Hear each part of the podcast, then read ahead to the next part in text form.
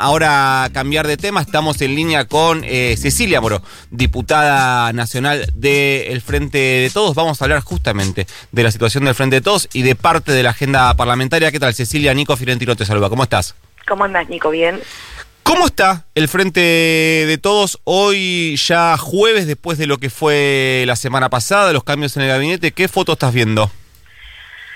Una, una foto de un gobierno que en distintos niveles, tanto a nivel municipal, donde digamos se hicieron cambios producto de, la guerra electoral, a nivel provincial y a nivel nacional también, está ordenándose y reactivándose en medidas que evidentemente no, no se supieron comunicar, no se pudieron concretar.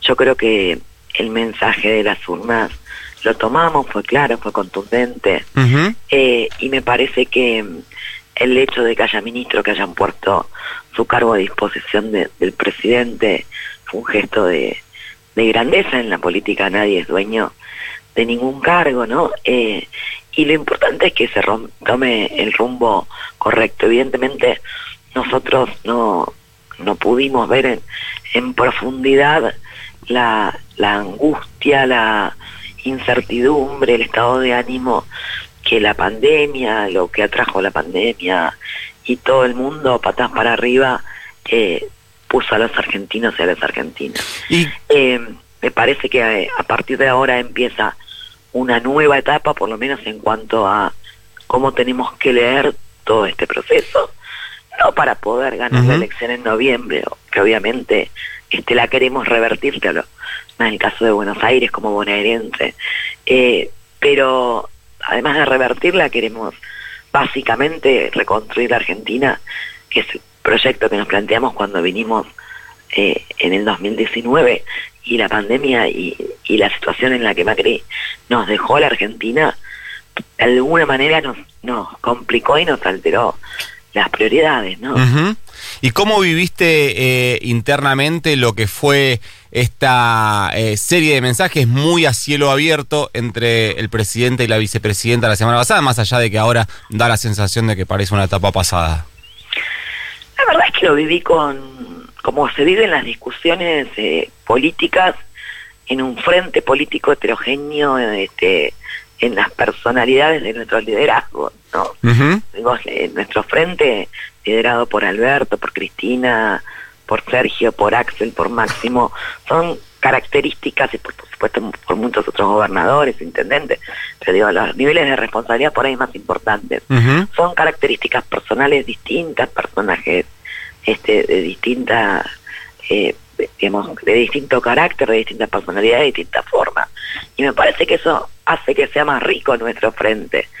A mí no me gustaría que uno tenga la misma reacción que el otro, que la caretee. Peor sería hacer de cuenta que no pasó nada.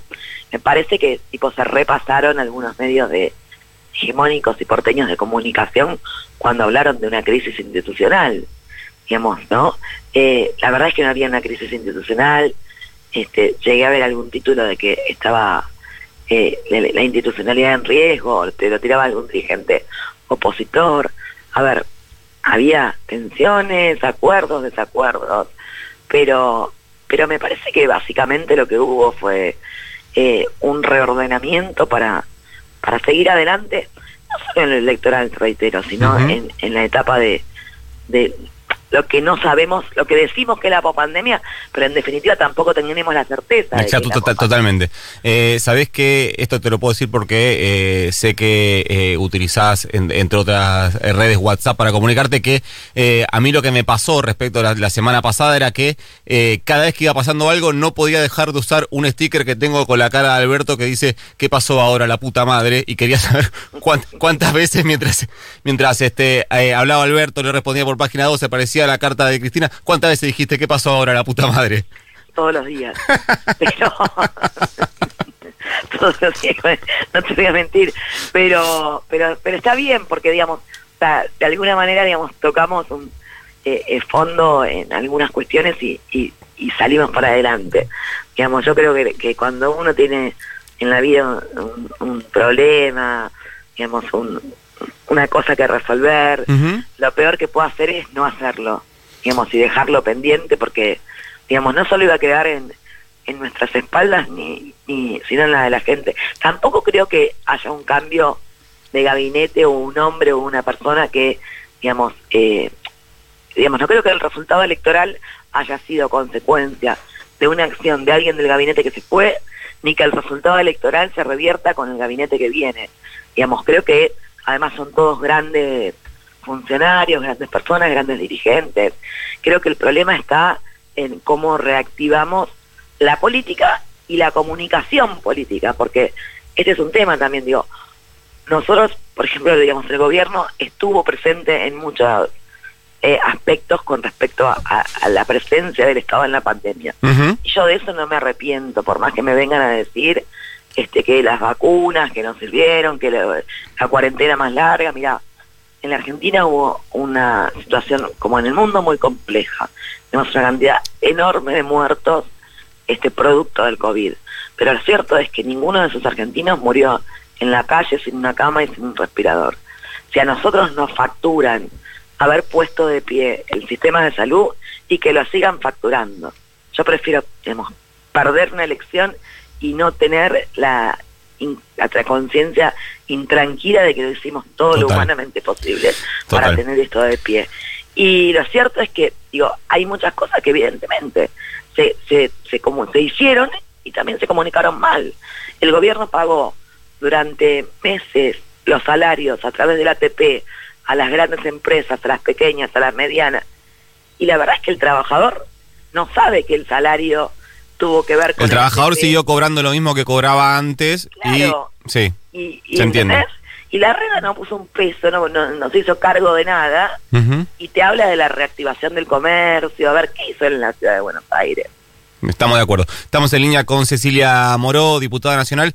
Eh, Cecilia, una de las cosas también que dejó toda esta eh, disputa a cielo abierto, que igual consideramos ya eh, saldada, es el audio de 11 minutos de tu compañera de banca, Fernanda Vallejos. Dijimos esto al aire, así que lo puedo repetir. Para mí hay que aplicarle el Código Penal a cualquier persona que mande un audio de 11 minutos, se llame Fernanda Vallejos, Cecilia Moró o Nico Fiorentino, pero te enojaste enojé, me pareció que no da, o sea, no soy quien yo cuando para decirle que puede decir o no decir, o sea, si hay algo que respeto es la libertad de expresión, eh, creo que todos podemos pensar. Lo que me parece que no da que, que haya llegado así a los medios, tampoco quiero, digamos, eh, polemizar, pero no da, a mí me, la verdad me, me molestó como, como se refirió al presidente, por supuesto la institucionalidad, a, al expresidente Alfonsín, a Sergio. Me parece que, que digamos, no sé, no me, no me cayó bien. No te gustó. Obviamente no soy bien, no soy quien para decir, viste, esta careteada de Cambiemos, que se tiene que ir de la Cámara, a ver, si querés hacemos un análisis de las barbaridades que dijo este Wolf del sistema democrático, o iglesias de cada uno de nosotros. Sí, de un montón de mujeres. ¿Me entendés? Sí. Yo, me parece que también la están queriendo exagerar, pero bueno, nada, a mí no me, no me pareció lo de Fernanda, por lo menos que se haga público. Cecilia, te va a tocar ahora discutir como diputada el presupuesto 2022 en la carta que publica la, la, eh, la vicepresidenta, perdón, Cristina Fernández de Kirchner, pide que se revise. Eh, ese presupuesto se empezó ya dentro de la Cámara a pelotear un poco si va a haber cambios o no va a haber cambios, si se va a, tratar de aprobarse tal cual lo envió el ministro Guzmán. ¿Cómo viene eso? La semana que viene seguramente el ministro Guzmán tendrá una reunión con los con las autoridades de la Comisión de Presupuesto y con los distintos bloques. Eh, yo no soy de las que crean que tengamos que tener un tratamiento rápido y urgente del presupuesto, justamente porque es el presupuesto del año que viene y porque se están tomando decisiones y medidas económicas y se está conversando con los organismos internacionales a los que Macri nos, nos dejó este, el San Benito de tener que, que ordenar esa deuda enorme, impagable, este, pero que vamos a hacernos cargo. Eh, hay que ver muchas cuestiones que tienen que ver con este, cómo se distribuye el presupuesto en cada una de las provincias. Eh, lo ideal es que se termine de tratar, obviamente, antes del 30 de noviembre y tener en claro que lo tiene que, trabajar el Senado, con lo cual está bueno ir trabajando en paralelo. Eh, pero no... Pero lo, lo ves como un presupuesto que puede eh, acompañar lo que vos bien decías eh, es una demanda que está muy manifiesta en, en las urnas y es que la gente la está pasando mal.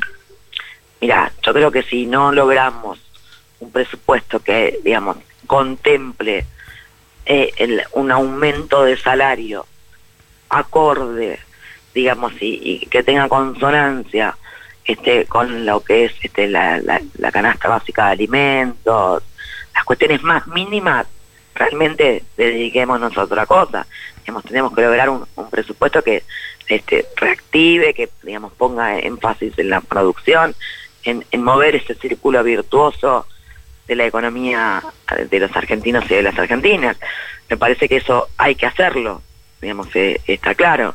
Y puede haber tensiones y puede haber este eh, disputas y puede haber discusiones y también puede haber algunos que, digamos, no se hagan cargo que ese presupuesto también tiene eh, el, el, el, el, desastre del fondo, ¿no? Sí, claro. Eh, digamos, hay que hacerse cargo de todo esto.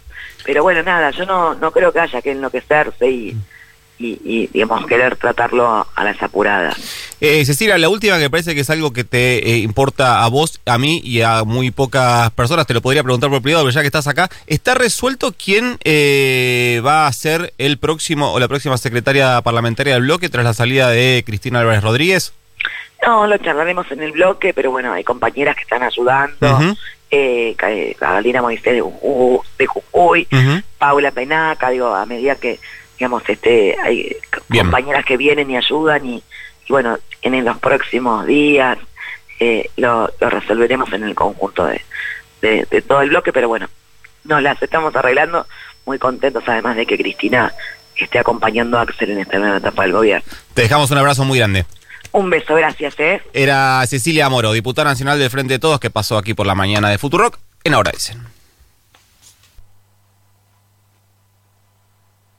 Futurock, Futuro, Futuro, Futurock, Flow Radial, Flow Radial. la cabeza por ti. Futurock Radial, Flow Radial. ¿Cómo no te voy a amar? Futurock.